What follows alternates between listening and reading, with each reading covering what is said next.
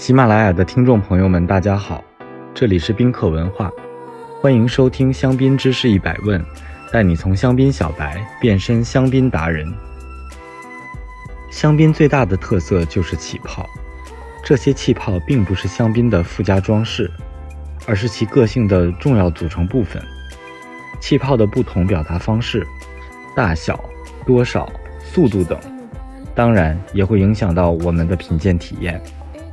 从视觉上来看，未开瓶的香槟内是没有气泡的，因为在高压之下，气体可以大量溶解在液体中。二次发酵的香槟内通常为六个大气压，使得二氧化碳大量溶解在酒液当中。当打开瓶塞时，酒中的液体突然被暴露在正常的大气压下，不能再溶解如此多的二氧化碳。因此，许多在高压下被溶解的二氧化碳趁机以起泡的形式逃脱了。温度一定时，气体的溶解度随压强的增大而增大，反之亦然。在香槟酿造过程中，溶解在液体中的二氧化碳越多，瓶内压力就越大，开瓶后的气泡就越明显。另外一个影响气泡表达的关键因素为温度。大家知道。糖更容易在热水中溶解，而作为气体的二氧化碳，则更容易在较冷的液体中溶解。压强一定时，气体的溶解度随温度的升高而减少。所以，喝香槟时，温度的高低会给气泡带来影响。温度越高，气泡出现的越急剧，消失速度也会更快。也因此，温度过高的香槟开瓶时，很可能会爆掉。许多香槟酒庄的高端年份酒款，在二次发酵时都会选择使用橡木塞封瓶。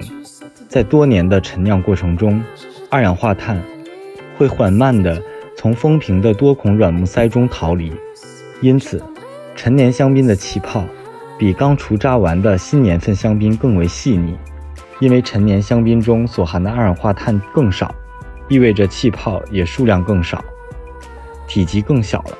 l i g e r b e l a 曾经做过一场实验，用强酸清洗酒杯，以除去灰尘和纤维，然后将杯中装满香槟。他发现，在一个如此干净的酒杯中，并没有气泡出现，看来完全像是一杯静态葡萄酒。溶解在酒液中的二氧化碳仍然像平时一样逃逸，但是却没有起泡，让人毫无察觉。惊不惊喜，意不意外，是不是和大家想象中的有点不一样？其实气泡的形成是需要出发点的，一个微小的气穴便可以帮助二氧化碳从液体中浮出。这通常是借助擦杯布掉落在酒杯内表面上的中空纤维实现的。我们用肉眼很难发现这些纤维，在有纤维留存的地方，酒液中。都会形成一个微小的气泡，穿过酒液上升，随着吸收更多的气体，气泡尺寸逐渐增大，直至在表面破裂。所以杯子洗太干净也不行，太难了。香槟的气泡不仅仅是为了好看，它们在口腔中的质感令人愉悦。这种现象曾一度被认为是由于气泡的物理破裂所带来的。但是如今被理解为是生物化学反应产生的影响。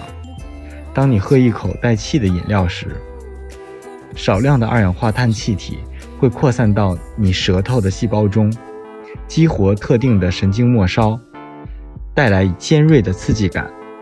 无论是喝冷的苏打水，还是气泡细腻的老年份香槟，这种感官上的刺激都可以给人带来愉悦的口感。气泡除了给我们带来感官上的刺激，及溶解时产生的少量酸味之外，也会从其他方面增强香槟的风味。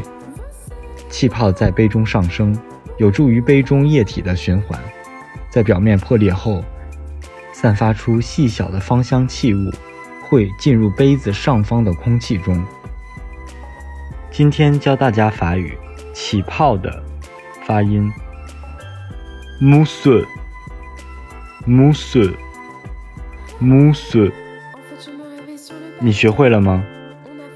如果听友朋友们有关于香槟知识的小问题，欢迎在评论区互动，也可以关注宾客文化公众号，发现更多香槟的资讯。